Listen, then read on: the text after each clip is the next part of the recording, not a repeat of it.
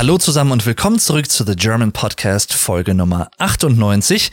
Und dieses Intro musste ich gerade nochmal neu aufnehmen, denn ja, ich hatte eigentlich vorgehabt, dass ich das Thema der letzten Folge, nämlich Oppenheimer, der neue Christopher Nolan Film und die ganze Oppenheimer Thematik, die ich da nochmal ein bisschen habe Revue passieren lassen, dass ich die eigentlich noch mit hier in diese WhatsApp-Day-Folge mit einfließen lassen wollte. Aber aus zeitlichen Gründen unter anderem habe ich dann gesagt, nee, das lasse ich dann nochmal. Deswegen ist das jetzt Folge Nummer 98, denn die wird danach veröffentlicht. Und Folge Nummer 97 ist die Oppenheimer-Folge. Deswegen, ja, soll euch aber nicht weiter stören. Viel Spaß bei dieser WhatsApp-Day-Folge und damit geht's los. Nach etwa einem Monat Pause, die allerdings gar nicht mal so bewusst geplant war, bin ich wieder da. Keine Sorge, der Podcast geht weiter. Wenn das anders wäre, hätte ich euch auch schon längst informiert, also macht euch da keine Sorgen. Ich habe nach wie vor Spaß am Podcasten, am Podcast aufnehmen und am Quatschen. Warum kam jetzt ein Monat lang keine Folge, fragt ihr euch vielleicht? Hatte eigentlich keinen besonderen Grund. Ich glaube, es hatte vor allem zeitliche Gründe, so im Nachhinein betrachtet und vielleicht auch ein bisschen mit den Temperaturen zu tun, denn im Juli war es tatsächlich ziemlich warm in Deutschland, soll man ja gar nicht denken, aber war tatsächlich so. Aber es sind auch ein paar Sachen passiert, über die ich heute erzählen kann. Das heißt, wir haben wieder neuen frischen Stoff für diese Folge, denn es ist wieder eine neue Folge von What's Up Dave. Also ein Format, in dem ich nicht wie sonst immer nur ein Thema pro Folge behandle, sondern in dem ich ja mehrere Themen der letzten Wochen seit der letzten WhatsApp-Day-Folge nochmal Revue passieren lasse.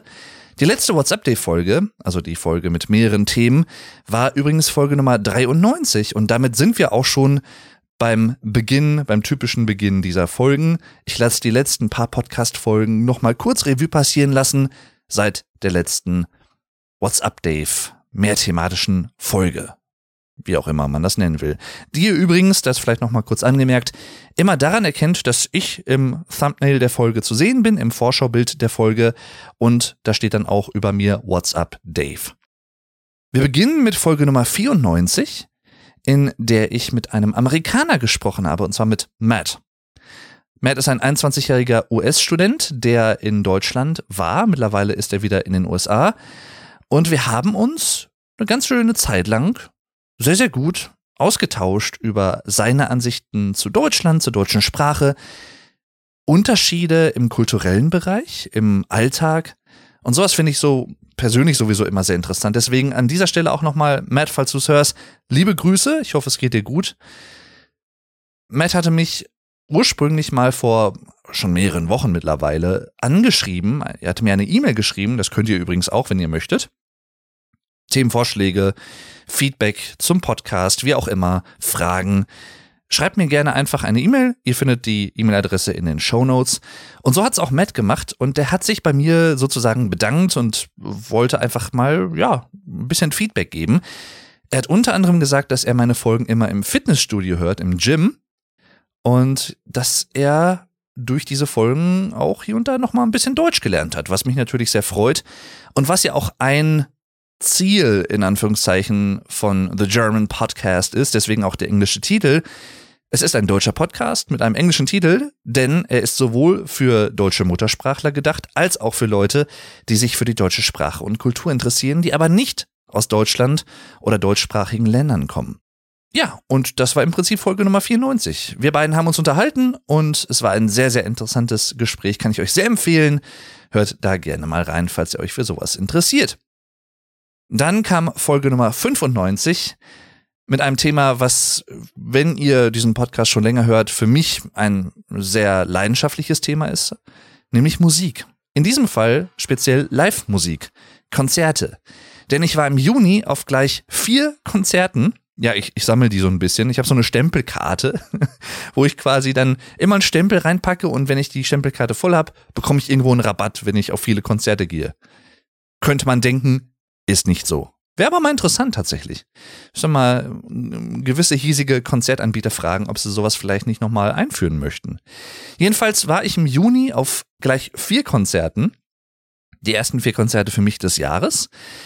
Aktuell auch das, also die letzten Konzerte des Jahres 2023 für mich, kann sich aber immer mal wieder ändern.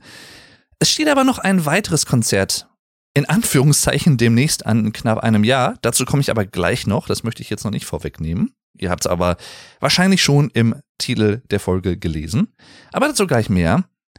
Jedenfalls war ich unter anderem auf einem Konzert von Depeche Mode, Peter Gabriel, Ghost und Porcupine Tree. Allesamt innerhalb von wenigen Tagen, alle mit meinem Vater. Wir machen das ja häufiger mal zusammen, dass wir Dinge unternehmen, ne? so eine Vater-Sohn-Sache im Prinzip. Nicht nur Konzerte, sondern auch zum Beispiel Kinobesuche. Dazu auch später mehr. Ganz eigener Punkt in dieser Folge. Und ich habe in dieser Folge Nummer 95 über alle vier Konzerte gesprochen, chronologisch. Depeche Mode, Peter Gabriel, Ghost und Porcupine Tree. Sehr unterschiedliche Bands, sehr unterschiedliche Stile hier und da. Manchmal so ein paar Berührungspunkte, aber im Großen und Ganzen durchaus jedes Konzert was Eigenständiges und was Einmaliges. Und im Fall von Depeche Mode und Peter Gabriel war es für meinen Vater und mich die allererste Konzerterfahrung. Ich habe diese beiden Künstler oder Bands, kann man ja eigentlich sagen, noch nie live gesehen. Und sie waren immer so ein bisschen auf meiner Bucketlist, auf meiner Liste von Dingen, die ich noch ganz gerne machen wollen würde. Oder wie meine Patentante auch immer ganz gerne sagt, die Löffelliste. Die Liste von Dingen, die sie noch gerne machen möchte, bevor sie den Löffel abgibt. Das ist ein deutsches Sprichwort sozusagen, eine deutsche, ein deutscher Ausdruck dafür, dass man irgendwann stirbt. Man gibt den Löffel ab. You give the spoon away. Wenn man es mal ja relativ wortwörtlich übersetzen möchte. Und deswegen waren diese beiden Konzerte für mich natürlich besonders besonders.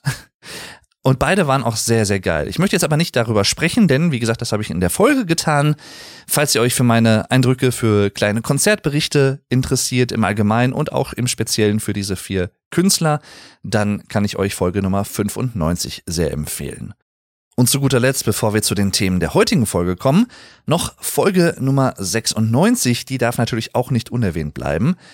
Die habe ich nämlich fast genau einen Monat vor dieser Folge aufgenommen, Ende Juni 2023, zum Videospiel Stray. Und ich könnte jetzt schon wieder ins Schwärmen kommen, aber ich lasse das mal, denn das habe ich alles in Folge Nummer 96 getan. Die Folge heißt vielleicht etwas plakativ Stray, eines der besten Spiele aller Zeiten? Fragezeichen. Auf eine gewisse Art und Weise, ohne zu viel vorwegzunehmen, ist es das für mich auch. Es gibt da mehrere Gründe. Es ist kein allzu langes Spiel, was vielleicht auch für Leute ein Anreiz sein kann, dieses Spiel wirklich mal oder sich mal wirklich Zeit für ein Videospiel mal wieder zu nehmen in ihrem Alltag, obwohl sie das vielleicht in den letzten Monaten, Jahren aufgrund familiärer Verpflichtungen oder wie auch immer nicht mehr getan haben. Leute, die vielleicht früher ganz viel gespielt haben und dann durch andere Lebensumstände heutzutage nicht mehr so viel zum Spielen kommen aber manchmal vielleicht so diesen Drang haben oder dieses Gefühl, ich hätte ja eigentlich prinzipiell nochmal wieder Lust, so ein Videospiel zu spielen, aber ich habe halt einfach keine Zeit. Wenn ihr ein bisschen Zeit habt und wenn ihr euch ein bisschen auf ein nicht allzu langes, aber sehr, sehr, sehr schönes Videospiel einlassen wollt, dann nehmt Stray. Vor allem wenn ihr Katzenliebhaber seid, beziehungsweise Tierliebhaber im Allgemeinen und Katzenliebhaber im Speziellen, beides trifft auf mich zu. Deswegen war Stray für mich eigentlich, ja, wie so ein Spiel, was für mich gemacht wurde. Muss ich einfach so sagen. Und ich habe wunderschöne Erlebnisse mit diesem Spiel und hatte auch emotionale Momente, das definitiv auch. Das Spiel hat mich definitiv gefesselt. Aber was das genau war, was mich da so gefesselt hat und warum ich an ja, ein, zwei Stellen auch sogar ein bisschen Tränen in den Augen hatte, das erfahrt ihr in Folge Nummer 96 und Schrägstrich oder in meinem Let's Play zum Videospiel Stray, denn ich habe ein deutschsprachiges Let's Play dazu aufgenommen. 100% habe ich übrigens geschafft. Ich habe das komplette Spiel, alles, was man machen kann, gespielt. Dieses Let's Play findet ihr auf meinem deutschsprachigen Let's Play-Kanal Dave Durden TV zusammengeschrieben auf YouTube. Und jetzt zu den Themen der heutigen Folge. Vielleicht auch ein weiterer Grund, warum ich, ja, in den letzten Wochen nicht so wirklich dazu kam, neue Folgen aufzunehmen, war unter anderem auch mein Geburtstag, der übrigens auch in meine Urlaubszeit fiel. Ich hatte zwei Wochen Urlaub im Juli die ich mir einfach mal wieder gegönnt habe. Muss ja manchmal auch sein. Und ich hatte am 13.07. Geburtstag. Ich bin 32 Jahre alt geworden, fühle mich selber nicht so. Ich weiß aber auch davon abgesehen nicht, ich glaube, das ist immer so ein bisschen das Problem bei solchen Sachen. Wie fühlen sich denn 32-Jährige? Kann man das überhaupt so verallgemeinern? Ich meine, es gibt 32-Jährige, die sind wahrscheinlich schon vierfache Mütter oder Väter oder keine Ahnung, schon seit sechs Jahren verheiratet. Trifft beides nicht auf mich zu, ist beides nicht so mein Lebensmodell. Zumindest aktuell nicht. Ne? Sag niemals nie, kann sich immer alles ändern und ich bin auch für alles offen. Aber persönlich ist das ehrlich gesagt nicht so mein Lebensmodell. Ich habe mit meiner Familie gefeiert. Ich hatte mir ja, neuen Tisch gekauft und auch neue Stühle, denn den Tisch, den ich von meiner Vormieterin letztes Jahr im Juli übernommen habe, als ich in diese Wohnung gezogen bin, vielleicht nochmal Revue passieren, der war doch ein bisschen klein, vor allem wenn man mehr als fünf, sechs Leute einladen möchte. Vielleicht, um das nochmal kurz einzuordnen, warum habe ich diesen Tisch von meiner Vormieterin übernommen? Ich habe im Prinzip die komplette Wohnungseinrichtung von meiner Vormieterin übernommen. Da habe ich auch schon mal in einer vorherigen Podcast-Episode drüber gesprochen. Sie ist ausgewandert in die USA, die liebe Kerstin. Liebe Grüße an dieser Stelle, falls du es hörst. An euch natürlich. Und ich habe im Prinzip ihr die kompletten Möbel abgekauft was bis heute eine sehr, sehr, sehr gute Entscheidung war.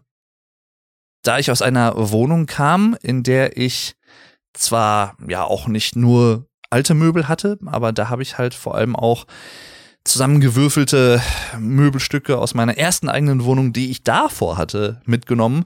Aus meinem Zimmer sozusagen in der Wohnung meiner Eltern, wo ich dann zwischendurch wieder lebte. Und das war alles so ein bisschen ja, zusammengewürfelt. Die Küche zum Beispiel in der vorherigen Wohnung, die habe ich von der Mitte 90-jährigen Vormieterin übernommen und die Wohnung war jetzt nicht so eine ganz moderne, um es mal so zu sagen. Ich bin damit gut klargekommen und hat auch gepasst. Zumal ich mich damals auch noch in der Ausbildung befunden habe, also habe ich einfach das genommen, was ich kriegen konnte. Aber die Waschmaschine zum Beispiel, ja, äh, Lavamat hieß sie, glaube ich, oder Lavomat nee, Lavamat, glaube ich, irgendwie AEG. Braune Waschmaschine, mindestens wahrscheinlich 30, 35 Jahre alt. Sie lief noch, aber ich möchte nicht wissen, was die verbraucht hat. Und hier, ne, neue Waschmaschine einfach gekauft, oder von der Vormieterin abgekauft und ich musste mich um fast nichts kümmern. Aber wie gesagt, dazu könnt ihr gerne mehr in einer früheren Folge hören. Und jetzt war es so, dass ich dann endlich mir mal einen neuen größeren Tisch gekauft habe und auch neue Stühle. Mehr Stühle habe ich jetzt auch zur Verfügung. Und habe den eingeweiht mit meiner Familie.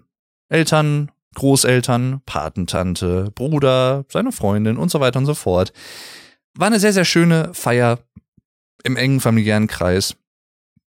Und ja, einfach schön entspannt, ganz ruhig kein großes hm, Brimborium, kein Halligalli und Remi-Demi und Krawall. Brauche ich nicht immer, muss ich gestehen. Ist manchmal ganz cool. Mache ich auch ganz gerne mal mit, mit Freunden vor allem. Aber ich brauch's nicht immer so actiongeladen oder, weiß ich nicht, besonders oder so. Nö. Ich verbringe auch einfach mal ganz ruhig Zeit mit meiner Familie. Und das, als hätte ich es geplant, habe ich aber tatsächlich nicht, aber es passt ganz gut, führt mich auch zum nächsten Thema, Nämlich in meinem Urlaub habe ich außerdem noch was anderes mit meiner Familie gemacht. Und wenn ich von Familie spreche, meine ich meine Eltern, mein Bruder und seine Freundin und ich. Wir zu fünft. Wir waren nämlich in Leipzig, in der ostdeutschen Stadt Leipzig. Für alle außer mir war es das erste Mal in Leipzig. Ich persönlich war jetzt zum dritten Mal dort. Ich glaube zum ersten Mal 2019 auf dem Weihnachtsmarkt im Dezember und dann nochmal im März 2020 ich habe beide Male mit meinem guten Freund Get Germanized, deutscher YouTuber, der auch etwas ähnliches macht wie ich im Prinzip, ne, Videos zur deutschen Sprache und Kultur, meistens auf Englisch. Super Typ. Wir haben einen gemeinsamen Kumpel von uns besucht, den lieben Julian, der in Leipzig studiert und dort auch lebt und arbeitet und sowieso. Den hatten wir auch im März 2020 dann nochmal besucht, nachdem wir ihn vorher schon besucht hatten und auf dem Weihnachtsmarkt vor Ort waren. Sehr, sehr schönes Erlebnis auch gewesen. Und dort haben wir ihn dann besucht und wir haben eine Hot Ones Challenge gemacht. Also ein kleines Video aufgenommen, das findet ihr auch nach wie vor auf meinem YouTube-Kanal Definitely. Das ist im Prinzip, ja, ich, vielleicht kennen einige von euch auch den Kanal First We Feast Hot Ones. Könnt ihr gerne mal auf YouTube suchen. Das ist ein Interviewformat mit Sean Evans. Amerikaner, der verschiedene VIP, Celebrities, Schauspieler, Musiker und so weiter zu sich einlädt und mit denen dann Chicken Wings oder ähnliche Sachen, auch in veganer Form, mit scharfen Soßen isst. Und der Clou dabei ist, je schärfer die Soße wird, desto prägnanter ist auch die Frage oder schlüpfriger oder detaillierter, persönlicher, wie auch immer man es sagen möchte. Sehr, sehr cooles Interviewformat. Und man kann gleichzeitig auch sehen, wie natürlich die Interviewgäste auf diese scharfen und immer schärfer werdenden Soßen reagieren. Manche nehmen das ganz cool und gelassen und andere, die reagieren sehr, sehr stark darauf, auf die Schärfe. Da waren auch schon viele Musiker, die ich auch selber ziemlich mag. Dave Grohl zum Beispiel, Billie Eilish war da, aber auch viele Schauspieler. Kann ich wirklich sehr empfehlen. Und wir wollten ein deutsches Tribute sozusagen machen. Eine Parodie ist eigentlich falsch gesagt, aber wir haben im Prinzip dasselbe gemacht mit Quizfragen. Und immer wenn jemand falsch geantwortet hat, musste er dann eine, ein Chicken Wing mit einer scharfen Soße essen. Sehr, sehr lustig, auch mehrteilig. Ihr findet eine Folge auf dem Kanal von The Juju, also The und dann J viermal U, J viermal U, The Juju. Und auch auf Get Germanized sucht einfach nach, ich glaube, heiße Kartoffeln haben wir es genannt oder so. Sehr, sehr cool, war sehr, sehr lustig. Ich kann mich auch noch deswegen daran so gut erinnern, dass es Mitte März war, denn auf der Rückfahrt, das war glaube ich der 16. oder 15. März 2020, auf der Rückfahrt im Zug habe ich einen Anruf bekommen von meinem damaligen Ausbilder, der mir gesagt hat, du bist ab morgen, ich bin an einem Sonntag zurückgefahren, du bist ab morgen Montag im Homeoffice für unbestimmte Zeit. Das war nämlich die Zeit, in der die Covid-19-Pandemie so richtig Fahrt aufgenommen hat in Europa, vor allem auch in Deutschland. Und ja, für viele, für alle im Prinzip in Deutschland eine komplett neue Situation ergeben hat. Manche waren davon stärker betroffen als andere. Ich bin im Nachhinein toi toi toi eigentlich ziemlich gut mit dieser gesamten Situation ausgekommen, muss aber auch dazu sagen, dass ich natürlich nicht vielleicht in gewisse Problemlagen gekommen bin, einfach weil ich diese Umstände nicht habe, diesen Kontext. Also ich denke jetzt an Familien mit kleinen Kindern, die im Homeoffice arbeiten mussten und gleichzeitig auf die Kinder aufpassen mussten und sowas. Solche Probleme hatte ich persönlich nicht. Deswegen kann ich da oder habe ich leicht reden, kann man sagen, aber ja, das ist nochmal ein eigenes Thema für sich. Jedenfalls, wir kommen wieder in den Juli 2023. Mein Bruder hatte sich ein Auto bestellt bzw. geleast und musste das in Leipzig abholen. Ein Kia EV6, rein elektrisches Auto. Sehr, sehr schönes Auto tatsächlich, auch mit sehr, sehr viel Beinfreiheit auch in der hinteren Sitzreihe. Fand ich sehr bemerkenswert und sehr angenehm. Und das mussten wir aber, beziehungsweise musste er in Leipzig abholen. Und dann haben wir als Familie gesagt, dann verbinden wir das doch einfach mal mit einem Leipzig-Ausflug. Und zwar waren wir vom 18. bis zum 19. Juli dort, von Dienstag auf Mittwoch. Den Dienstag hingefahren mit dem ICE. Hat alles auch super geklappt. Und dann gab es am Leipziger Hauptbahnhof allerdings so ein bisschen, ja, eine Unklarheit mit dem Autohaus, was dann eigentlich mein Bruder abholen sollte, damit er dann quasi das neue Auto im Autohaus im, in Empfang nehmen kann. Das hat allerdings nicht so ganz geklappt, da gab es ein paar Verzögerungen. Und ja, letztendlich mussten mein Bruder, mein Vater und die Freundin meines Bruders am Bahnhof warten und wir haben dann zusammen beschlossen, dass meine Mutter und ich dann die Zeit anders nutzen und in die Leipziger Innenstadt gehen, die ich schon kannte und die ich sehr liebe, vor allem aufgrund der vielfältigen und wunderschönen Architektur. Ich persönlich bin jemand, der sehr an ästhetischen Dingen interessiert ist also der Ästhetik in Objekten, natürlich auch in Menschen, aber auch in Objekten einfach sehr mag und sehr wertschätzt und sehr bewundernswert findet. Und das trifft auch auf Architektur zu, auf Gebäude und wie sie zum Beispiel oder wie die Fassaden von Gebäuden aussehen und die gesamte Innenarchitektur, Altbauten zum Beispiel und gotische Bauten und so weiter und so fort, verschiedene Stile. Wunderschön. Und Leipzig ist voll von wunderschönen Gebäuden. Und wenn ich von Leipzig spreche, spreche ich in erster Linie auch von der Innenstadt, die einfach wunderschön ist. Also, falls ihr mal in Deutschland seid, und das richte ich jetzt nicht nur an andere Deutsche, die vielleicht mal innerhalb Deutschlands verreisen möchten, einen Städtetrip machen möchten, Leipzig immer ein Besuch wert, falls ihr euch für sowas begeistern könnt. Ich richte das aber auch an Leute, die diesen Podcast aus dem Ausland hören, aus, von meiner deutschen Perspektive aus, zum Beispiel aus den USA, aus Japan, aus Spanien, aus wie vielen Teilen der Welt. Falls ihr mal nach Deutschland kommen möchtet, in Deutschland Urlaub machen möchtet und ihr euch auch für Architektur und schöne Innenstädte interessiert, Leipzig in Sachsen ist da definitiv neben Dresden unter anderem auch eine wunderschöne Innenstadt. Also wirklich sehr empfehlenswert. Ich könnte da wieder davon schwärmen. Ihr findet auf meinem Instagram-Account Dave unterstrich Durden, Dave underscore Durden, auch ein paar Impressionen davon, die ich hochgeladen habe. Also ein paar Fotos von schönen Häuserfassaden und so weiter und so fort, falls ihr euch dafür interessiert. Und meine Mutter und ich sind dann, wie gesagt, in die Innenstadt gegangen und unser erstes Ziel war der Katzentempel Mitte. Es gibt in Leipzig, soweit ich das weiß, zwei Katzentempel. Das sind Katzencafés, Cat Cafés. Euch ist das vielleicht, je nachdem, wo ihr lebt, auch schon ein Begriff. Vielleicht gibt es das in eurem Land auch schon häufiger als in Deutschland. Es gibt das in Deutschland hier und da, aber nicht so ultra verbreitet, habe ich den Eindruck. Zumindest aktuell noch nicht. Und ja, wie gesagt, der Name ist Programm. Es ist ein Café, in dem man Speisen bestellen kann, Getränke bestellen kann, indem man sitzen kann und sich austauschen kann, unterhalten kann, entspannt verweilen kann, aber mit Katzen. Bevor jetzt allerdings falsche Eindrücke entstehen, nein, dort kann man nicht Katzen essen. Dort kann man auch nicht Katzen kaufen. Ja, das sind tatsächlich beides Fragen, wie ich äh, oder wie wir erfahren haben vor Ort von der Betreiberin des Katzencafés Leipzig Mitte und von dem lieben Julian, der mich nämlich dort auch wieder spontan besucht hat. Das sind tatsächlich Fragen, die manche Leute dort stellen.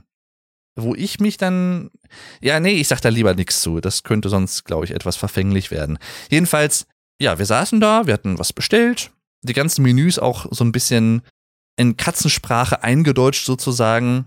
Mir fällt jetzt gerade kein Beispiel ein, aber es wurden bestimmte Katzenbegriffe zum Beispiel in die Menünamen eingebaut und sowas, also sehr liebevoll. Und auf der letzten Seite der Speisekarte gab es nochmal eine einzelne Seite, wo die Katzen des Katzentempels, die Katzenbewohner sozusagen vorgestellt wurden, mit Namen, wann sie geboren wurden und wo ihre Lieblingsstelle ist, also wo sie gerne gestreichelt werden. Denn bei Katzen ist das immer so ein bisschen schwierig, dass, äh, ja, manche mögen es zum Beispiel am Bauch gestreichelt zu werden. Viele, viele Katzen aber zum Beispiel gar nicht. Also da ist der Bauch sehr, sehr schwierig.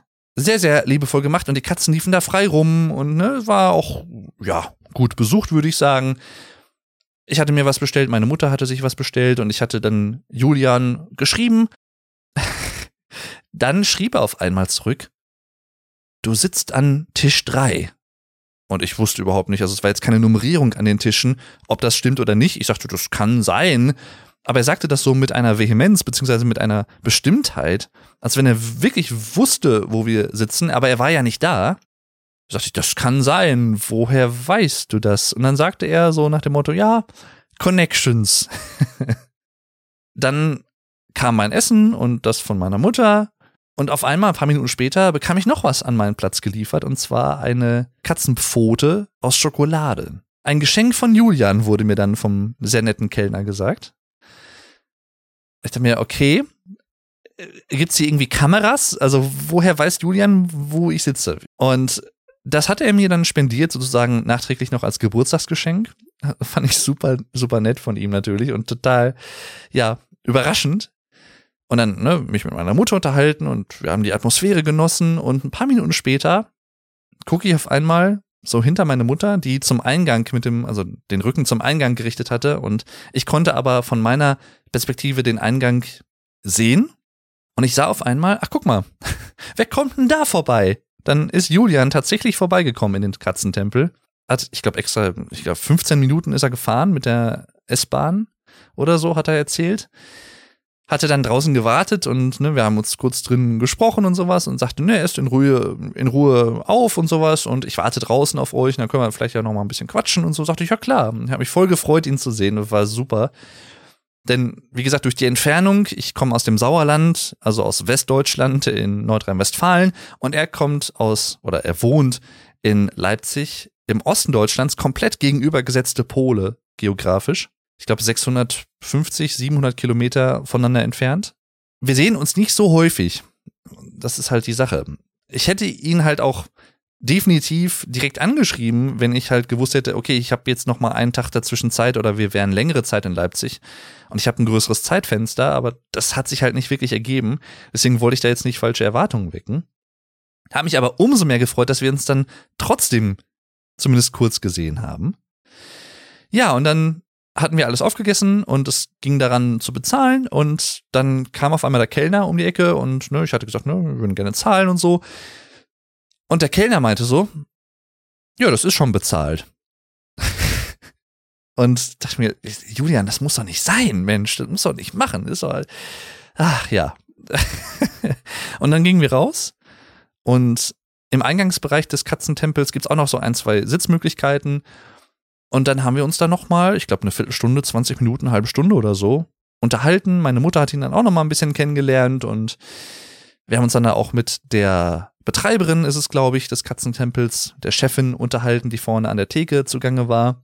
Hier bei uns in der Nähe, wo ich wohne, gibt's in Bochum noch einen Katzentempel. Da möchte ich auch unbedingt irgendwann mal hin.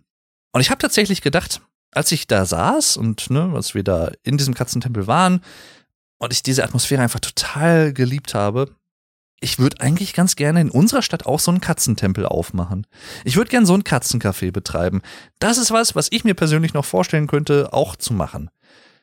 Ist natürlich erstmal nur so ein Gedanke und ich glaube, das ist auch vielleicht leichter gesagt als getan, denn ne, dann mit den Katzen muss man ja auch erstmal gucken, wie kommt man an die Katzen dran. Dann gibt es sicherlich auch nochmal tierschutzrechtliche Aspekte oder wie auch immer, ne? In Leipzig ist es übrigens so gemacht, dass da die, also auch von, von Tierheimen zum Beispiel aus der Nähe oder Tierschutzverbänden, dass dort auch Inserate aufgehangen werden können, damit Leute, die im Katzencafé, im Katzentempel sozusagen dann auch zu Gast sind, auch sehen, ach guck mal, die Katze sucht gerade ein Zuhause oder so, ne, und da an die Stelle kann ich mich wenden. Also auch sehr, sehr, sehr schön gemacht, diese Unterstützung und auch Zusammenarbeit in der Sache. Und äh, ja, also irgendwann mache ich es mal, vielleicht, ich, vielleicht auch nicht, ich weiß es nicht, aber ich dachte mir so, eigentlich hätte ich da mega Bock drauf. Das wäre, glaube ich, genau mein Ding, so einen Katzentempel aufzumachen. Frage ist halt, ob es hier in meiner Stadt, das ist so eine mittelgroße deutsche Stadt, würde ich sagen, ob da genug Leute daran Interesse hätten. Andererseits, aktuell gibt's halt in Bochum halt erst das nächste. Und Bochum ist jetzt nicht ultra weit weg von da, wo ich wohne, aber ist halt nicht mal eben um die Ecke. Da muss man auch ein bisschen fahren. Also und dann sind wir noch weiter durch die Innenstadt gegangen. Ich kannte das ja alles schon, aber es war für mich auch schön, das nochmal noch mal neu zu erleben. Denn es war jetzt das erste Mal für mich, dass ich die Innenstadt gesehen habe, nicht in Zeiten von Weihnachtsmärkten oder so, sondern wirklich einfach als normaler Wochentag. Deswegen war es auch nicht zu überfüllt. Es war super schönes Wetter, angenehm, aber nicht zu heiß. Eine leichte Brise Wind. Und dann sind wir noch weiter da durchgegangen. Ich habe meiner Mutter verschiedene schöne Gebäude gezeigt. Ich habe mir noch ein Eis gegessen.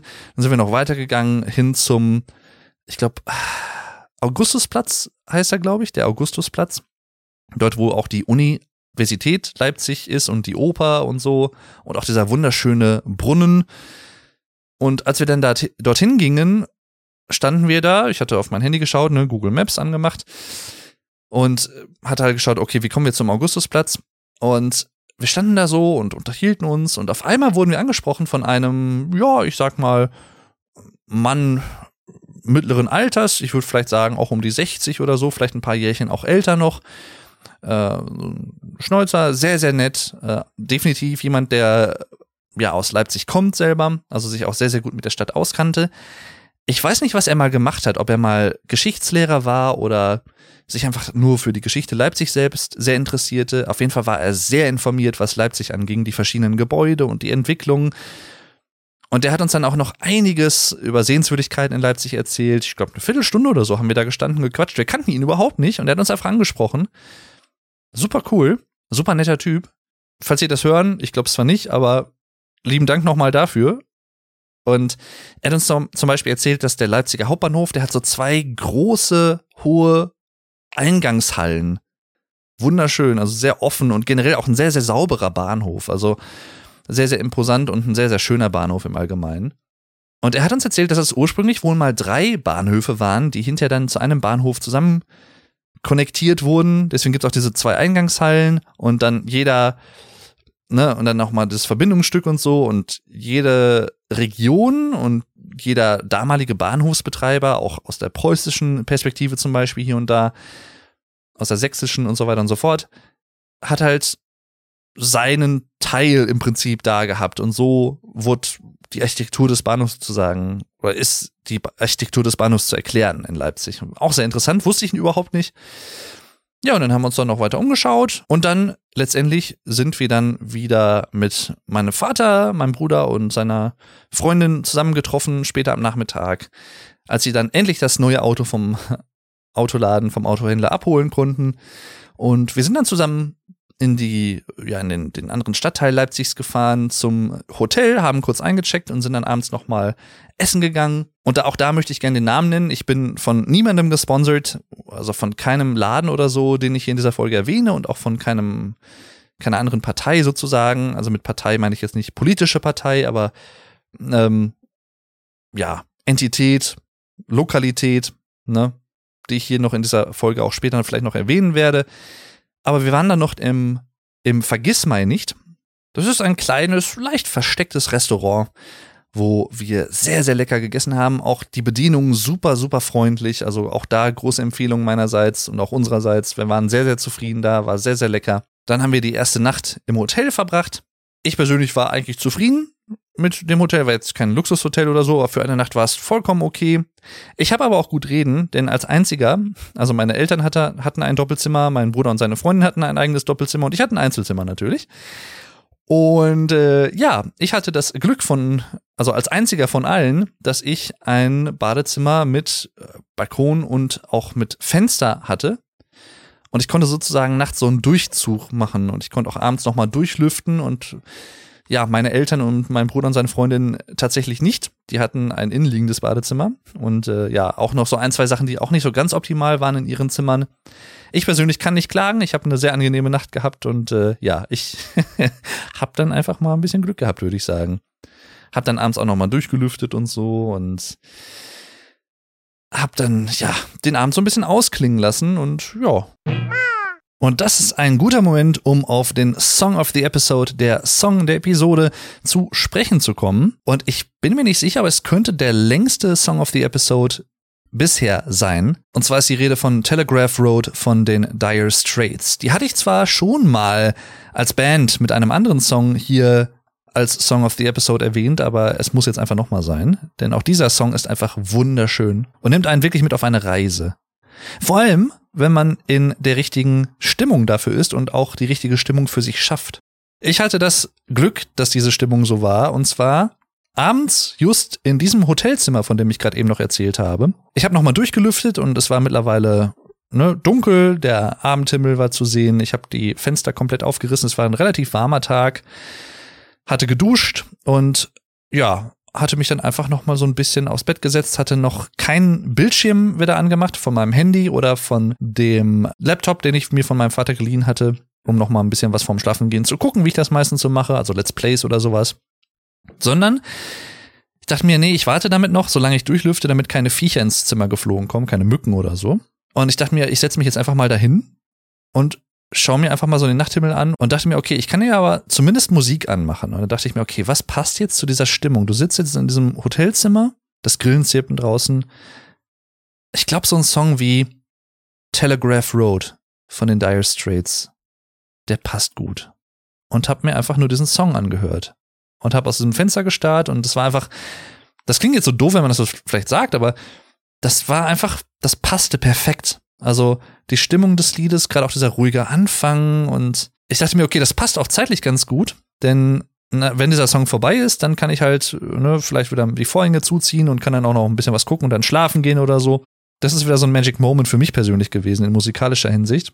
Jedes Mal, wenn ich diesen Song von jetzt an höre, werde ich mich an diesen Abend erinnern in diesem Hotelzimmer, als ich da saß. Ach ja, schön. Deswegen für euch auch der Song der Episode perfekt passend. Danke bis hierhin fürs Zuhören auf jeden Fall und damit geht's weiter. Viel Spaß. Und am nächsten Tag war es dann soweit. Wir haben morgens nochmal gefrühstückt im Hotel, haben dann ausgecheckt und sind dann in den Leipziger Zoo gefahren.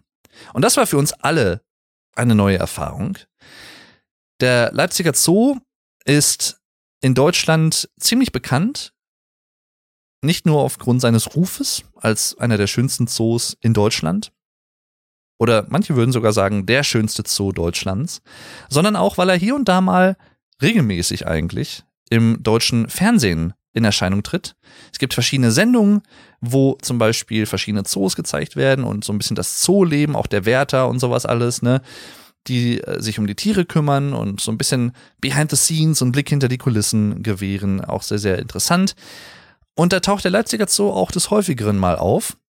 Und deswegen war er mir schon so ein Begriff und auch eine Freundin von mir, die eigentlich tatsächlich ungelogen alle Zoos Deutschlands und auch drumherum, also im äh, Dachgebiet, ne, Österreich, Schweiz und so, soweit ich weiß, gesehen hat, die sagt auch, also der Leipziger Zoo ist ihrer Meinung nach tatsächlich eigentlich der schönste Zoo hier in der großen, weiten Umgebung in Deutschland. Allein das hat mich natürlich neugierig gemacht und dann haben wir gesagt, okay, dann holen wir uns Tickets und wir waren da.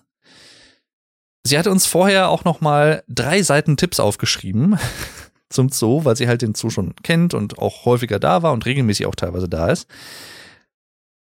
Sehr, sehr freundlich gewesen. Und ja, davon haben wir auch einiges beherzigen können auf unserem Trip.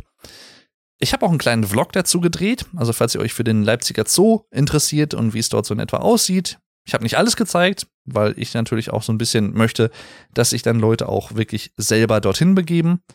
Aber ich war sehr, sehr begeistert. Wir waren alle eigentlich ziemlich begeistert von dem Zoo. Man muss allerdings sagen, man sollte durchaus etwas Zeit und auch Geduld mitnehmen.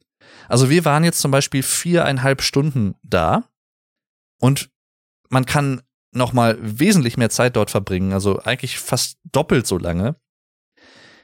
Denn es gibt auch noch viele andere Sachen zu entdecken. Man kann sich natürlich auch noch die ganzen Informationstafeln alle in Ruhe durchlesen und so weiter und so fort. Aber es ist wirklich, wirklich ein wunderschöner Zoo. Kann ich nicht anders sagen sehr, sehr bemerkenswert gemacht und sehr, sehr abwechslungsreich auch.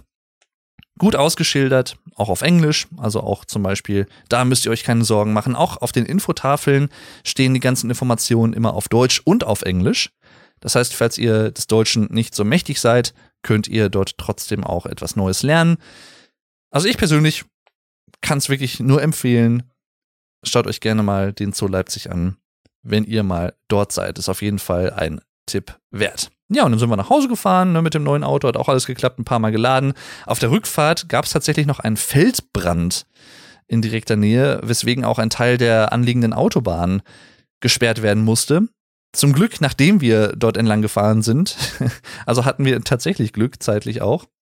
Aber das sah schon krass aus. Das war jetzt, man, man hat es halt relativ gut sehen können. Wir haben auch die Flammen in der Ferne sehen können, aber die Rauchsäule stieg halt richtig hoch und durch den Wind, der so ein bisschen herrschte und das unstete Wetter an diesem Tag, zumindest dort auf der Autobahn, im Zoo war es super Wetter,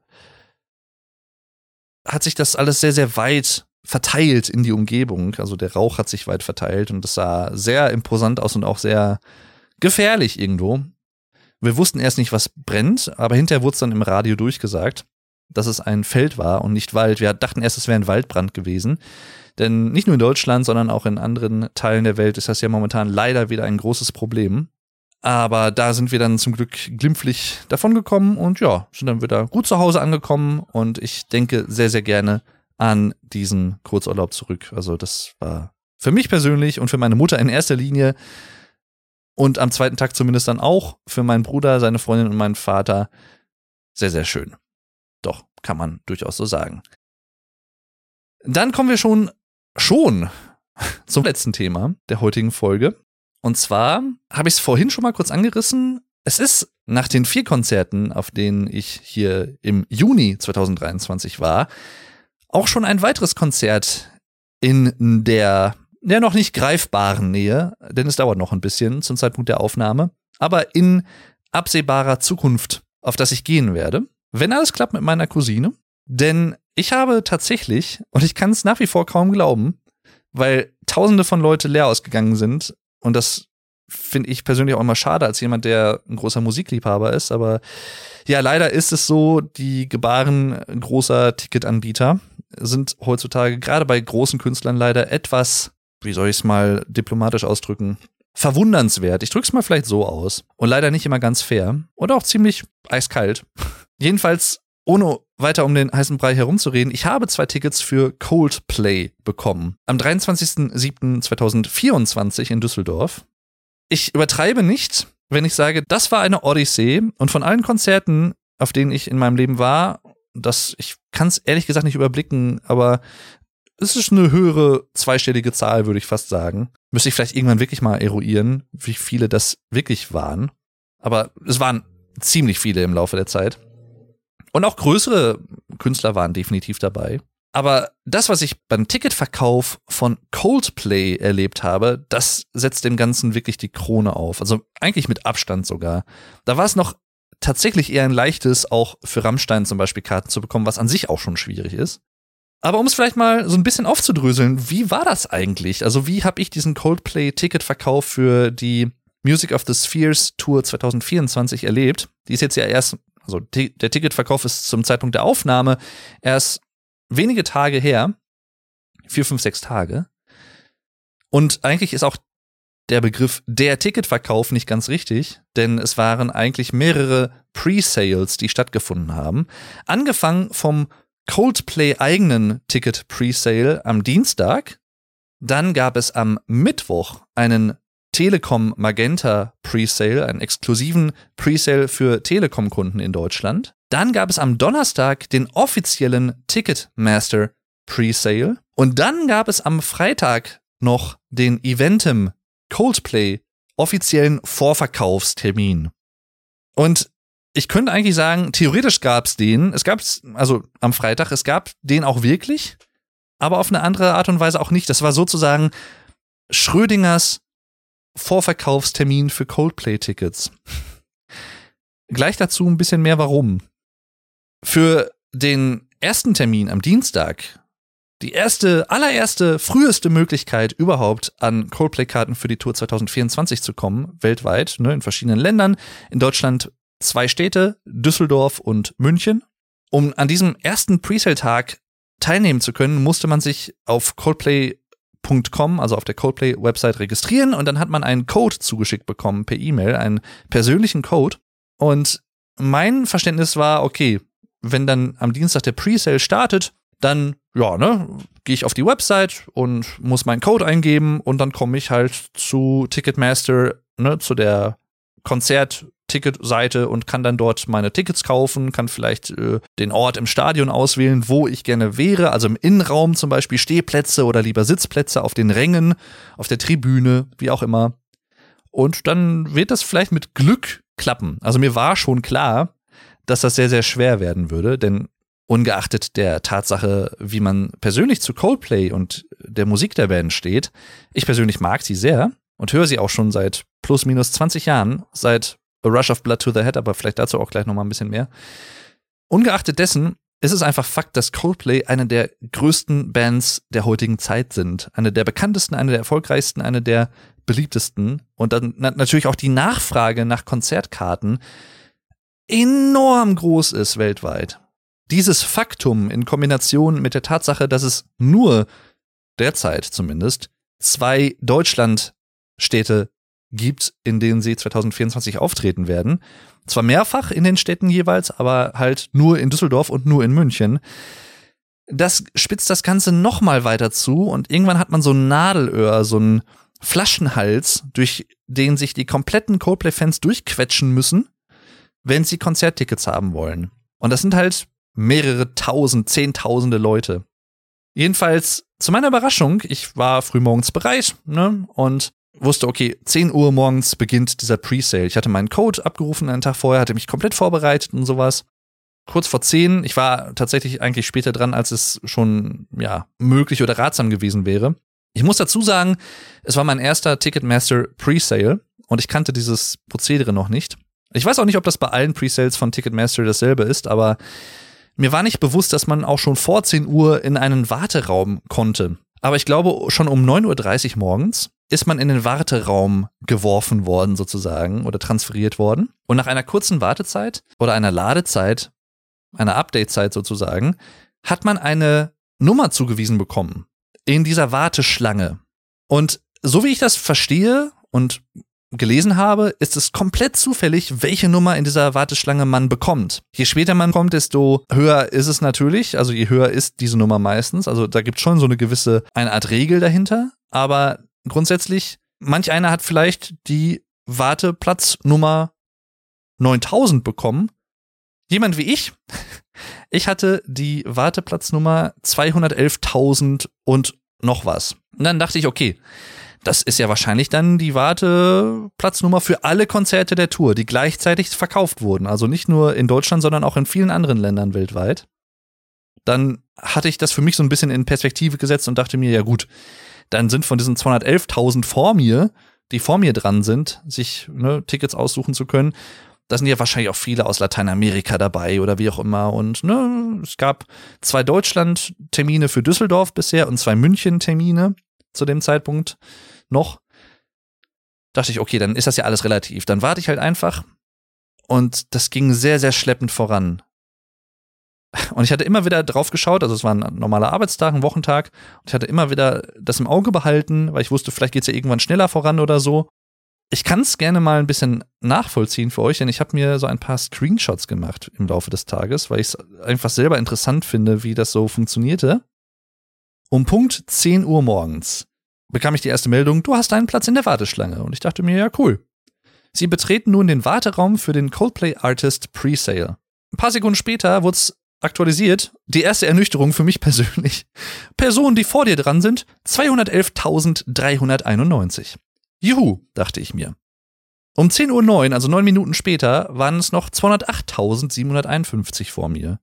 Um 10.17 Uhr waren es 205.870 vor mir eine knapp eine halbe Stunde später waren es immer noch 200.000 Leute vor mir. Also wir haben 11.000 Personen plus minus in einer, einer halben Stunde geschafft und ich habe das dann hochgerechnet und dachte mir, okay, das kann noch eine Weile dauern. Und genau dieser Eindruck sollte auch nicht täuschen. Ich blätter mal so ein bisschen vor. 11.20 Uhr, also eine Stunde und 20 Minuten nach Start des Presales, waren wir bei 172.828 vor mir. Um 15.12 Uhr, also fünf ein Viertel Stunden später, nach Beginn des Presales, ich war immer noch in der Warteschlange den ganzen Tag, waren wir immer noch bei 120.927. Zu diesem Zeitpunkt war ich schon sehr ernüchtert und dachte mir, okay, das kannst du knicken. Ich hatte in der Zwischenzeit gelesen, dass diese 120.927 zum Zeitpunkt um 15.12 Uhr nachmittags, also fünf, ein Viertelstunden, ich sag's nochmal, nach Beginn des Presales, dass diese Leute nicht für alle Coldplay-Konzerte, die angeboten wurden, in der Warteschlange stehen, sondern nur für diesen Düsseldorf-Termin. Ich hatte erst den 20.07.2024 ausgewählt. Das ist der Samstagstermin, der erste von den beiden Düsseldorf-Terminen, der ursprünglich angekündigt war. Mit dieser Information, dass es nur für diesen einen Düsseldorf-Termin diese Warteschlange ist, habe ich eigentlich jegliche Hoffnung fast verloren. Aber zum Glück, und das ist so ein, ja, etwas, was ich auch in den letzten Jahren vermehrt bei mir entdeckt habe und auch bemerkt habe. Ich bin ziemlich optimistisch geworden in den letzten Jahren bei verschiedenen Dingen in meinem Leben. Ich war früher vielleicht eher so ein bisschen pessimistisch und war eher so, ach nee, und das klappt doch eh nicht. Aber irgendwie mittlerweile habe ich so eine, so einen Grundoptimismus entwickelt in mir bei sehr, sehr vielen Dingen. Und auch so hier. Erst so dieser, Reflex, ach, das wird doch eh nix, ne? Und kannst auch die Warteschlange schließen. Oder, weiß ich nicht, kannst du es jetzt vernachlässigen, weil ich, ich konnte auch nicht aus der Warteschlange rausgehen. Die blieb immer aktiv, auch wenn ich einen anderen Tab in meinem Handy geöffnet hatte. Und auch wenn die Internetverbindung weg war, blieb sie trotzdem bestehen. Dann konnte ich einfach die Seite nochmal neu laden und ich hatte durch die Cookies wahrscheinlich der Seite immer noch denselben Warteschlangenplatz. Ich habe also nichts verloren. Aber im ersten Moment, ich glaube, das war so um 12 Uhr mittags, wurde mir zum ersten Mal auf meinem Handy angezeigt, äh, die Verbindung zur Warteschlange ist abgebrochen. Also die Internetverbindung wurde gekappt oder ist verloren gegangen. Bitte laden Sie die Seite neu. Und ich dachte so, wollt ihr mich jetzt verarschen? Ich war jetzt zwei Stunden lang in dieser Warteschlange und jetzt bricht diese Internetverbindung ab und ich bin raus. Und dann habe ich es aber neu geladen und zum Glück habe ich gesehen, wahrscheinlich durch Cookies, denke ich mal, bin ich aber immer noch in der Warteschlange gewesen. Also da erstmal dann wieder große Erleichterung. Ja. Und ich dachte mir, okay, ich bleib einfach dran. Ich hatte nachmittags noch meinen Vater und meinen Bruder und seine Freundin zu Gast bei mir. Und ich immer wieder aufs Handy geschaut. Ich hatte tatsächlich von morgens an, wo ich noch irgendwie 95% Akku hatte oder so, als ich dann in der Firma war und dieser Vorverkauf begann. Und das hat sich alles auf meinem Handy abgespielt, muss ich dazu sagen, auf meinem Smartphone.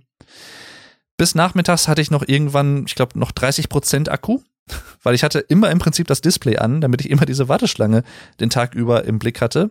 Dann habe ich mein Handy, als ich nach Hause kam, Feierabend hatte, um halb vier, dann ans Ladegerät gesteckt und bin zwischendurch dann immer wieder zum Handy gegangen und habe geschaut, gibt's was Neues, gibt's was Neues? Dann hat einige Minuten lang hat sich fast gar nichts getan.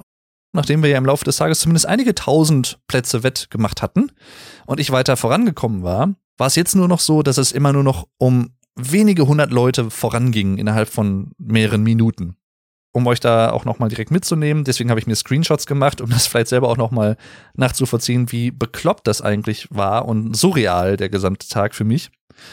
15.12 Uhr. Noch 120.927 Personen vor mir. 15.25 Uhr, knapp 10 Minuten später, 120.752 Personen vor mir, also knapp mal 150 Leute oder so plus minus, die sich Tickets holen konnten im besten Fall der Fälle.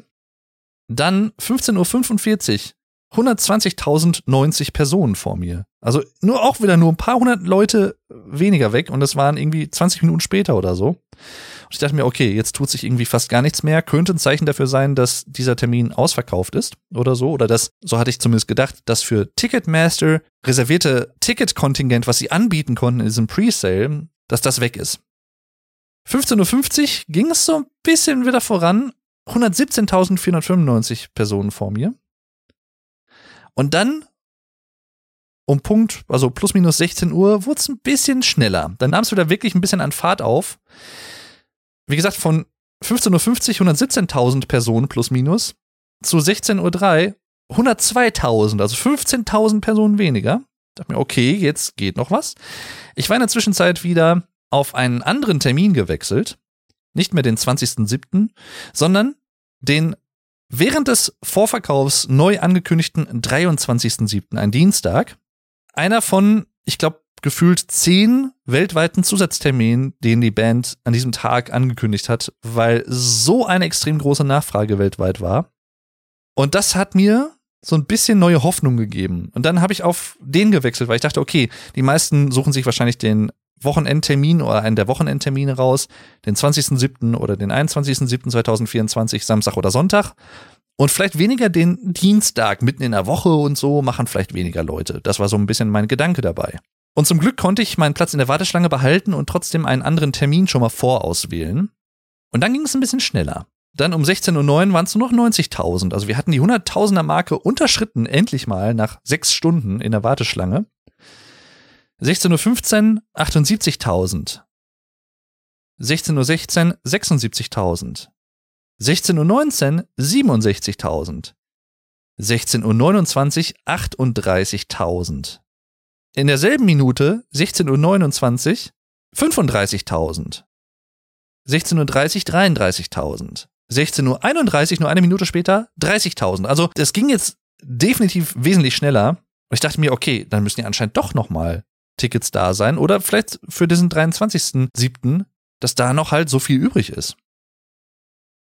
16.34 Uhr, 18.325 und jetzt ging es wirklich rapide schnell. Wieder eine Minute später, 16.35 Uhr, 15.925. 16.36 Uhr, 11.125. Ich dachte mir, ich wurde innerlich so ein bisschen hibbelig und aufgeregt und ich weiß nicht, wie es euch geht, wenn ihr so aufgeregt seid. Aber ich bekomme dann manchmal auch so schwitzige Hände. Und das war da auch der Fall. Hat nicht so ganz geholfen. 16.37 Uhr, sechseinhalb Stunden, ich betone es nochmal, nach Beginn des Vorverkaufs. Viele Leute hatten wahrscheinlich schon längst aufgegeben und kann ich auch gut nachvollziehen, weil man nicht mehr damit rechnet, dass noch sechseinhalb Stunden nach dem ersten offiziellen Vorverkauf da noch irgendeine Chance besteht. 16.37 Uhr 8.725 Leute. 16.39 Uhr nur noch 2.725 Leute vor mir. Und dann war es so langsam soweit. 16.39 Uhr 925 Leute vor mir. Unter 1000 Leute. Selbe Minute, 16.39 Uhr 325 Personen nur noch vor mir. Und dann war es in derselben Minute noch soweit, 16.39 Uhr. Du bist am Zug. Wir haben deinen Platz für 10 Minuten reserviert. Tickets auswählen. Ich habe es auf Tickets auswählen geklickt. Und tatsächlich, ich habe auch einen Screenshot von dem Saalplan gemacht.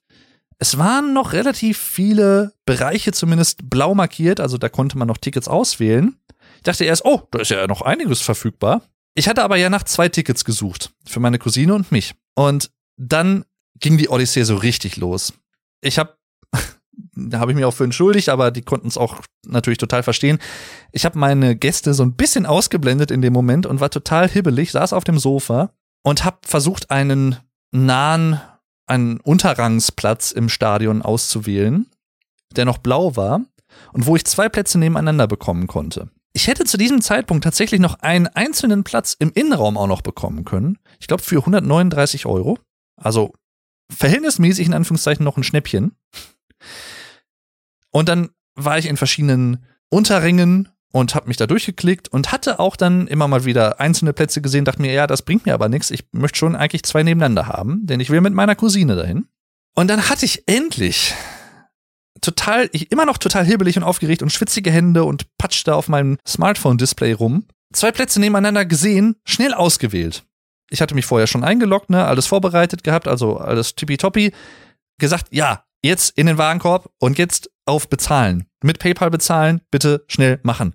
Und ich war auch schon, ich war schon echt glücklich, dachte mir, geil. Und ich war im Prinzip gerade dabei, die Bezahlung zu bestätigen. Und ich kriegte die Krise. Ticketmaster. Entschuldigung, es ist ein Fehler aufgetreten. Leider ist die Zeit, in der Sie die Bestellung abschließen müssen, abgelaufen. Und ich habe mich schon beeilt. Das heißt, es ist wohl so, dass die blauen Plätze, die anklickbar waren, das war auch schon schwierig, weil man musste immer so ein bisschen reinzoomen in den jeweiligen Saalplan, mit dem Finger diese kleinen Punkte immer genau treffen und auch die wurden manchmal nicht direkt ausgewählt, weil man nicht pixelgenau drauf getappt hatte. Die musste man auswählen, aber nur weil die blau angezeigt wurden im Saalplan, heißt das nicht, dass jemand anders die nicht vielleicht schon ausgewählt hatte und in seinem Warenkorb hatte, aber vielleicht noch nicht bezahlt hatte. Das heißt, eigentlich, obwohl sie angezeigt wurden als noch verfügbar, waren sie eigentlich nicht mehr unbedingt verfügbar. Und das Ganze, das war die ganze Problematik auch dabei, die mich auch so ein bisschen ramdösig gemacht hat und wirsch.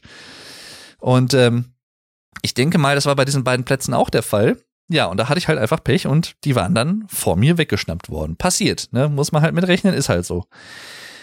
Aber das war so nervenzerreibend. Und dann nur noch einzelne Plätze überall bekommen, immer nur noch einzelne blaue Punkte gesehen. Also das, das war, ich bin eigentlich eine relativ stressresistente Person, würde ich sagen, in vielen Fällen. Ich kann mit Stress auch gut umgehen und lasse das noch nicht so an mich herankommen. Aber in dem Moment war ich wirklich gestresst. Weil das Problem war, wir hatten uns vorher auf einen Preisrahmen für die Tickets geeinigt. Maximal 200 Euro. Da dachte ich, okay, können wir machen meine Cousine war arbeiten im Krankenhaus, sie konnte auch nicht drauf gucken, konnte es auch nicht selber versuchen und so. Deswegen habe ich das halt versucht für uns beide. Ich hätte auch noch einzelne Plätze bekommen können. Wie gesagt, ich hätte sogar noch einen einzelnen Stehplatz auch bekommen können im Innenraum für 139 Euro, also wirklich günstig. Dachte mir aber, das ist ein bisschen arschig, wenn ich jetzt alleine einen Stehplatz im Innenraum nehme und meine Cousine irgendwo auf dem Rang sitzt. Das ist jetzt auch nicht so ganz Sinn und Zweck der Sache. Und deswegen habe ich halt aus Solidarität gesagt, nee, das mache ich nicht. Und dann habe ich halt, zumindest dachte ich es, im selben Unterrangsblock zwei getrennte Sitzplätze bekommen, die aber nur wenige Reihen auseinander waren, also noch in der Nähe. Dachte mir, okay, das ist jetzt halt ein Kompromiss, also die einzige Möglichkeit, die ich habe. Und das Problem war auch, ich konnte meine Cousine, die konnte ich halt auch nicht anrufen erst und noch irgendwie zehn Minuten mit ihr besprechen, wie machen wir es denn jetzt, weil äh, das sind Momente, jede Sekunde zählt. Jede, eigentlich zählt sogar jede Millisekunde. Es klingt jetzt so überdramatisiert, aber es ist so. Du musst dann spontan handeln, sonst hast du verloren. Und dann hatte ich endlich ein Ticket schon fest. Ich dachte, es wäre Block 26 war es, glaube ich, gewesen, im Unterrang. Also eigentlich echt ein guter Platz, nah an der Bühne auch noch dran. Und dachte mir, okay, jetzt suche ich nach einem anderen einzelnen Platz in Block 26, damit wir zumindest im selben Block sitzen. mich durchgeklickt und da wieder Pech gehabt und da wieder Pech gehabt und da hat es wieder nicht geklappt und so. Und dann dachte ich mir, okay, dann andere Notlösung, ganz schnell jetzt irgendwie in einem Block daneben gucken. Und dann hatte ich irgendwie nach vielen weiteren Versuchen nochmal, ähm, ich kriege jetzt schon wieder Hitzewallungen, hatte ich dann noch einen anderen einzelnen Platz im Warenkorb und konnte ihn auch kaufen und dachte mir, ach geil, okay, das ist jetzt halt wirklich suboptimal. Wir sitzen nicht nebeneinander und auch nicht im selben Block. Aber immerhin, ich habe zwei Tickets. Und dann habe ich erstmal durchgeatmet. Und dann, und das war mir aber schon klar, aber ich dachte mir, ich mach das jetzt. Sonst hast du hinterher gar keine Tickets und ärgerst dich schwarz. Für mich ist Coldplay einfach eine Band, die ich schon ewig lange höre und deren Musik ich einfach auch sehr mag. Sowohl die alten Sachen, in erster Linie eigentlich auch die älteren Alben, aber auch die neueren Sachen mag ich sehr. Es gibt ja viele Leute, die sagen, die ersten beiden Coldplay-Alben, Parachutes und The Rush of Blood to the Head, das sind moderne Klassiker und das sind sie auch irgendwo in ihrem Genre. Gerade auch für die damalige Zeit millionenfach, multimillionenfach verkauft, super erfolgreich. Und alles, was danach kam, wurde immer poppiger und bla bla bla. Es war anders, ja klar, es ist anders. Es ist auch vielleicht im Verhältnis weniger Alternative Rock und mehr Contemporary Pop. Aber das macht's ja nicht unbedingt schlecht, es ist halt einfach anders. So, und ich mag es trotzdem sehr, weil es da auch da immer noch interessante und ausgeklügelte Arrangements gibt. Und dann gibt's auch immer wieder solche Sachen, so Songs, die einfach trotzdem sehr markant sind und sehr berührend sind, für mich persönlich auch. Um nur ein Beispiel zu nennen, ich könnte noch viele weitere. Vielleicht mache ich irgendwann mal eine eigene Folge zu Coldplay. Auf dem aktuellen Album Music of the Spheres, Volume 1, gibt es zum Schluss einen über 10 Minuten langen Song Coloratura, der mehr oder weniger auch hätte von Pink Floyd geschrieben werden können. Also schon fast so ein bisschen progressiv, kann man sagen. Definitiv nicht radiotauglich. Und die Band kann halt aber verschiedene Aspekte abdecken. Die kann diese total poppigen, radiotauglichen Singles produzieren, diese Radiosongs oder ne, Streaming-Songs muss man ja heutzutage eigentlich eher sagen, für die breite Masse, aber gleichzeitig halt auch diese Songs machen. Und das sehen, glaube ich, viele Leute nicht, die nur die Singles von Coldplay kennen. Zurück zum Ticketverkauf. Jedenfalls für mich persönlich, das möchte ich damit sagen, Coldplay einfach eine wirklich auch eine wichtige Band irgendwo. Auch eine prägende Band in meiner Jugend gewesen. Ich verbinde mit gewissen Songs einfach sehr persönliche Dinge auch. Und ich habe sie noch nie live gesehen. Und deswegen dachte ich mir, nee, ich, selbst wenn es jetzt ein bisschen mehr kostet als unsere 200 Euro, die wir vorher eigentlich uns als Limit gesetzt hatten, du kaufst jetzt diese beiden Tickets. Letztendlich Ende der Geschichte ist, plus minus 17 Uhr war es dann soweit, sieben Stunden plus minus nach dem Presale-Start, ich sag's nochmal. Ich habe zwei Tickets bekommen, Unterrang beides, unterschiedliche Blöcke, leider auch nicht direkt nebeneinander, aber trotzdem beides eigentlich gute Karten, wenn man so möchte, rein vom Bigfeld würde ich sagen, nicht zu weit weg. Für pro Ticket 300 Euro plus jeweils 20 Euro Ticketversicherung. Dann habe ich meine Cousine angerufen und habe ihr dann gesagt, ja, hör mal, also die gute Nachricht zuerst, ich habe zwei Coldplay-Tickets bekommen. Aber die liegen so ein bisschen über unserem gesteckten Budget, beziehungsweise genau genommen war es eigentlich ihr gestecktes Budget. Ich war, habe mir da eigentlich keins gesteckt, aber ich habe dann auch gesagt, ich bleib so plus minus in dem Rahmen. Jetzt auch 250 zum Beispiel bezahlt oder in dem Fall habe ich jetzt auch 300 bezahlt. Mein teuerster Konzertkartenkauf bisher in meinem Leben. Bereue ich es, dass ich die Karten gekauft habe? Nein. Kann ich es verstehen, dass manche Leute sagen, ich bin nicht bereit, dieses Spiel, dieser Ticketanbieter mitzuspielen, mit Platinum-Tickets, die dann manchmal so ganz gerne so genannt werden, wo es dann so aussieht, als wären das besondere Tickets, besondere Plätze, aber eigentlich ist das nur ein normales Ticket im Gewand eines besseren Tickets sozusagen. Da ist nichts besser dran, das ist einfach ein stinknormaler anderer Platz. Und durch die hohe Nachfrage können dann manche Ticketanbieter halt die Preise auch nach oben schrauben. Das ist Dynamic Pricing at its best sozusagen, ne? also dynamische Preisgestaltung. Je höher die Nachfrage, desto höher wird der Preis auch live gesetzt. Ein sich live ändernder Preis, je nachdem, wie der Kontext ist. Kann man von halten, was man will. Fakt ist, einfach, dass das halt aktuell zumindest noch das Gebaren sehr, sehr vieler Ticketanbieter ist. Es gibt auch einige Künstler, die sich dagegen wehren. Also The Cure haben sich zum Beispiel offen dagegen ausgesprochen. Und ich kann mir auch eigentlich nicht vorstellen, dass Chris Martin und seine Leute von Coldplay das so gutheißen. Aber vielleicht haben sie da auch nicht Möglichkeiten. Ich, ich weiß es nicht genau, da kenne ich mich nicht 100 pro aus. Aber am Ende der Geschichte ist halt die Frage, zahlt man es oder zahlt man es nicht? Und mir ist klar, dass ich damit halt auch ein bisschen das System unterstütze und ich heiße das System auch nicht gut. Andererseits hat bei mir aber einfach überwogen und auch da muss ich einfach egoistisch argumentieren, weil letztendlich ist das diese Geldnutzung in dem Fall für Freizeitbeschäftigung und für eine Leidenschaft von mir, die Musik, und das ist einfach eine große Leidenschaft, das hat einfach einen hohen Stellenwert und dafür gebe ich auch gerne mal dann ein bisschen mehr Geld aus. Es ist einfach so. Andere Leute geben für andere Sachen mehr Geld aus, was auch vollkommen okay ist natürlich, ne? Ich will das einfach nur in Relation setzen. Für mich persönlich hat halt Musik so einen hohen Stellenwert und deswegen gebe ich dafür halt auch Geld aus. Hatte ich geplant, 300 Euro auszugeben? Nein. Habe ich es gemacht? Ja. Weil, wie gesagt, die Alternative, ich denke mir dann immer, was ist die Alternative? Die Alternative wäre gewesen, keine Tickets zu bekommen und Coldplay nicht live zu sehen. Und natürlich kann man sagen, ja, aber die werden ja bestimmt auch noch mal demnächst tun, da hättest du es ja noch mal versuchen können und noch mal. Aber das garantiert mir ja keiner, kann auch keiner, weil das können jetzt die gesündesten Leute sein und in weniger kürzerer Zeit passiert irgendwas, dass sie nicht mehr auftreten können. Wünsche ich natürlich niemandem und ich hoffe auch nicht, dass das passiert, aber man weiß es halt nicht. Lange Rede, kurzer Sinn, too long didn't read. Aber hier, ihr habt es ja zumindest gehört, ja, die beiden Karten gekauft und meine Cousine sagte dann, das ist eigentlich über mein Budget. Hm, ich überlege mir das noch. Und das ist jetzt aktuell so ein bisschen, der Stand ist ja auch noch ein bisschen hin, knapp ein Jahr. Also ich werde meine Karte definitiv nicht weggeben. Ist halt die Frage, ob sie sich halt entscheidet, dass wir das machen oder nicht. Ich kann auch vollkommen verstehen, das habe ich ihr auch gesagt natürlich, wenn sie sagt, nee, das ist mir zu teuer, das mache ich nicht. Kann ich absolut verstehen, ist einfach eine persönliche Entscheidung und auch vollkommen okay. Absolut verständlich, wenn das so wäre aber ich werde meine Karte nicht wegtun. Definitiv nicht. Es sei denn, man käme noch mal an eine günstigere Karte für eines der Düsseldorf-Konzerte ran, für einen Platz, der nicht schlechter ist als der, den ich aktuell habe oder den wir hätten.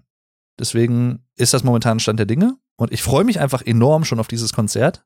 Hab auch, kann ich auch sehr empfehlen, vor ein paar Tagen eine Coldplay-Doku gesehen. Ich, heißt die A Head Full of Dreams? Ich bin mir jetzt nicht ganz sicher, wie sie heißt. Auf Amazon Prime. Wie gesagt, nicht gesponsert oder so. Die so ein bisschen auch die Anfänge der Band beleuchtet bis heute. Sehr, sehr interessante Doku. Und ja, ich freue mich einfach jetzt. Es ist noch ewig lange hin, aber ich freue mich einfach schon enorm. Ach, das wird so geil, glaube ich. Ich freue mich schon. Ich habe einfach aus Interessen halber, weil ich dachte mir, vielleicht kann ich ja noch bessere Karten bekommen, dann tue ich meine Ticketmaster-Karten, die ich jetzt habe, vielleicht wieder weg oder so. Deswegen habe ich auch an allen anderen weiteren Presales und dem offiziellen Vorverkaufstermin mitgemacht. Auch wieder mit Warteschlangen, ne, ähnlichem Prozedere und nichts zu machen. Nichts zu machen. Und dann aber der Höhepunkt, der offizielle Vorverkauf hat gestartet. Und ich dachte mir schon, okay, das kann ein lustiger Vorverkauf werden, weil gefühlt alle Tickets schon weg sind dann dachte ich mir aber gut, vielleicht bei Eventim oder so, vielleicht haben die noch mal ein eigenes Kontingent irgendwie, was sie anbieten können, exklusiv, ne? Kann ja sein. Ich dann da auch wieder in die Warteschlange rein und ja, als ich dann noch in der Warteschlange war, wurde dann unten drunter noch eingeblendet, ja, also für die deutschen Termine kann man nichts mehr bekommen, ist ausverkauft und Wien ist jetzt auch ausverkauft, da war vorher noch was dafür zu haben unter der Warteschlange, während man da gewartet hat, wurden immer mal wieder verschiedene Informationen eingeblendet von wegen. Der Termin mit den bestmöglichen Chancen ist aktuell der 21., äh, der 23.7. in Düsseldorf. Oder dann kam später noch, Nachfrage ist groß und viele Termine sind schon sehr, sehr stark vergriffen. Die besten Möglichkeiten habt ihr noch jetzt aktuell in Wien oder so. Und dann dachte ich mir, okay, dann war das jetzt trotzdem ab und dann war ich halt da und tatsächlich, man konnte auch auf der Saalplankarte nichts mehr anwählen an Plätzen oder so es ist einfach komplett ausverkauft. Und mittlerweile alle Termine der Tour sind restlos ausverkauft. Für Leute, die sich vielleicht so ein bisschen fragen, okay, ja, Coldplay, die hatten doch mal ihre Hochphase vor vielen Jahren oder was, ne, so Viva la Vida oder keine Ahnung oder A Head Full of Dreams, ne, 2015, so plus minus. Aber sind die jetzt immer noch so bekannt und so erfolgreich? Kann ich mir gar nicht vorstellen.